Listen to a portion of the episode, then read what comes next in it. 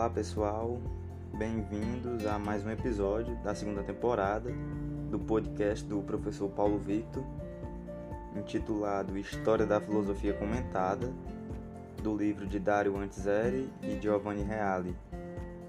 Hoje estudaremos o ponto o 1.2, o tópico 1.2, a impossibilidade da derivação oriental da filosofia.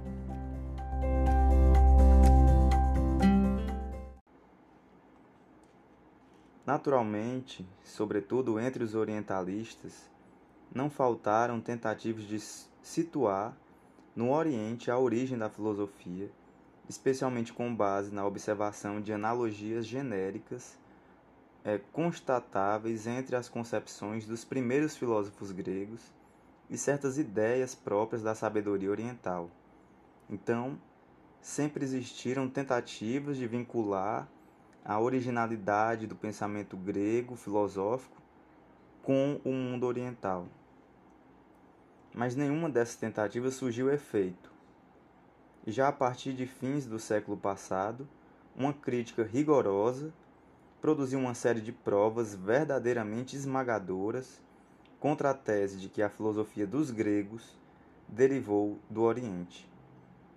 Então, os autores trazem quatro teses a, a primeira. Na época clássica, quando nós falamos na época clássica, na filosofia, nós estamos querendo falar exatamente da filosofia grega e seu início.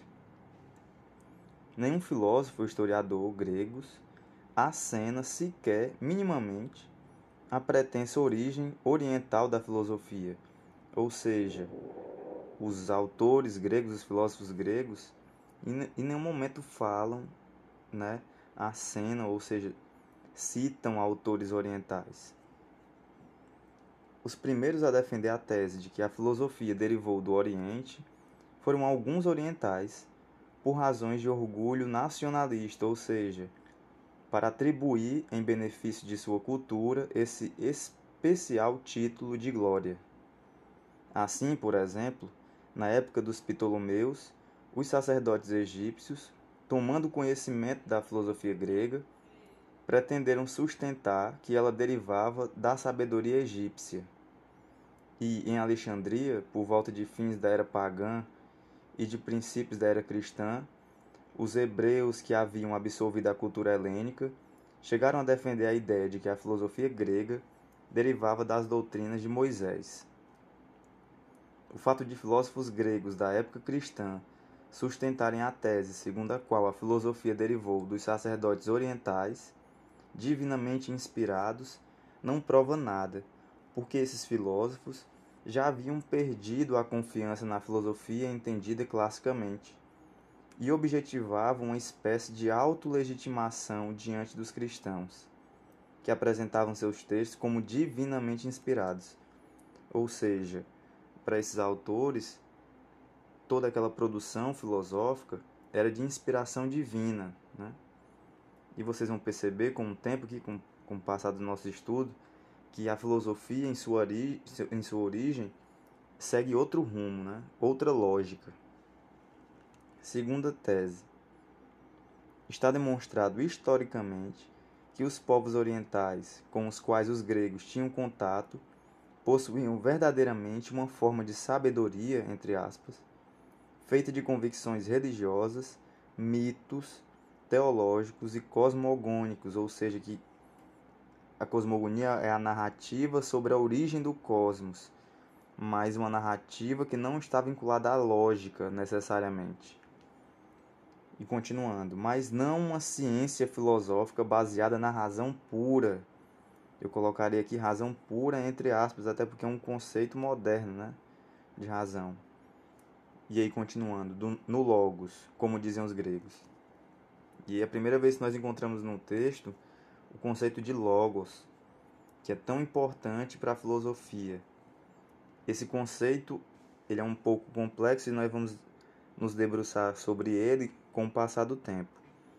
Ou seja, possui um tipo de sabedoria análoga a que os, os próprios gregos possuíam antes de criar a filosofia. E essa é a segunda tese. Né? É, mas percebamos que existe uma diferença crucial aqui, porque essa sabedoria desses povos, ela estava muito vinculada à cosmogonia, muito vinculada ao mito, à teologia. Enquanto que o pensamento filosófico não, está muito mais ligado ao logos, e aí eu deixo aqui a concepção de logos para vocês enquanto racionalidade. A terceira tese, a C. Contudo, não temos conhecimento da utilização pelos gregos de qualquer escrita oriental ou de traduções desses textos. Antes de Alexandre Magno, não se sabe de qualquer possibilidade de terem chegado à Grécia doutrinas dos hindus ou de outros povos da Ásia, bem como de que, na época em que surgiu a filosofia da, na Grécia, houvesse gregos em condições de compreender o discurso de um sacerdote egípcio ou de traduzir livros egípcios. Então, mais uma tese fortíssima. Os gregos não faziam traduções desses textos orientais além de não existirem citações, não existiam traduções de tais textos. E a última tese, a D, é: considerando que algumas ideias dos filósofos gregos podem ter antecedentes precisos na sabedoria oriental, mas isso ainda precisa ser comprovado, tendo podido assim dela derivarem, isso não mudaria a substância da questão que estamos discutindo por mais que se ficasse comprovado uma certa originalidade no pensamento oriental, não muda uma coisa. O que é essa coisa? A própria substância do conteúdo filosófico produzido pelos gregos. Com efeito, a partir do momento em que nasceu na Grécia, a filosofia representou uma nova forma de expressão espiritual.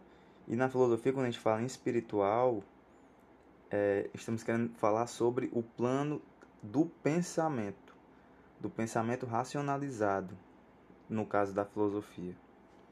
De tal modo que, no momento mesmo em que acolhia conteúdos que eram fruto de outras formas de vida espiritual, ou seja, do pensamento, os transformava estruturalmente, dando-lhes uma forma rigorosamente lógica.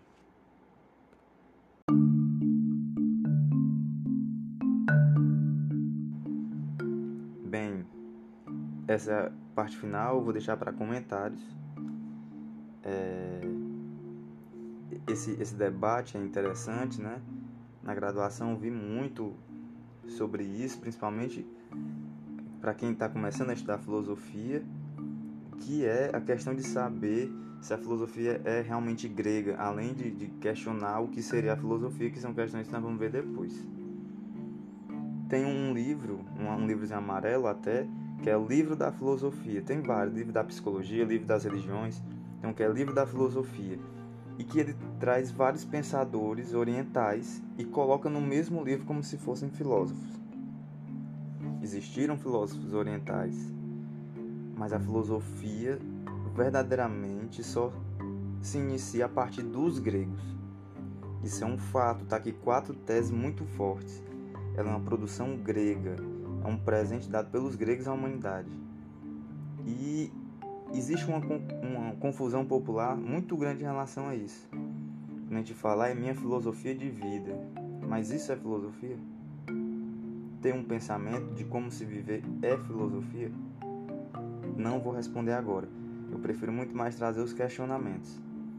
Então, para finalizar aqui ainda em relação aos questionamentos, é eu vou deixar um, e-mail de, de comunicação para quem tiver interessado, quiser mandar dúvidas ou questionamentos ou sugestões, reflexões, que é o professor paulo victor.a.s arroba gmail.com para quem quiser entrar em contato e se comunicar e tentar fazer com que esse podcast fique mais próximo de realmente um grupo de estudo de pensamento. Valeu, pessoal!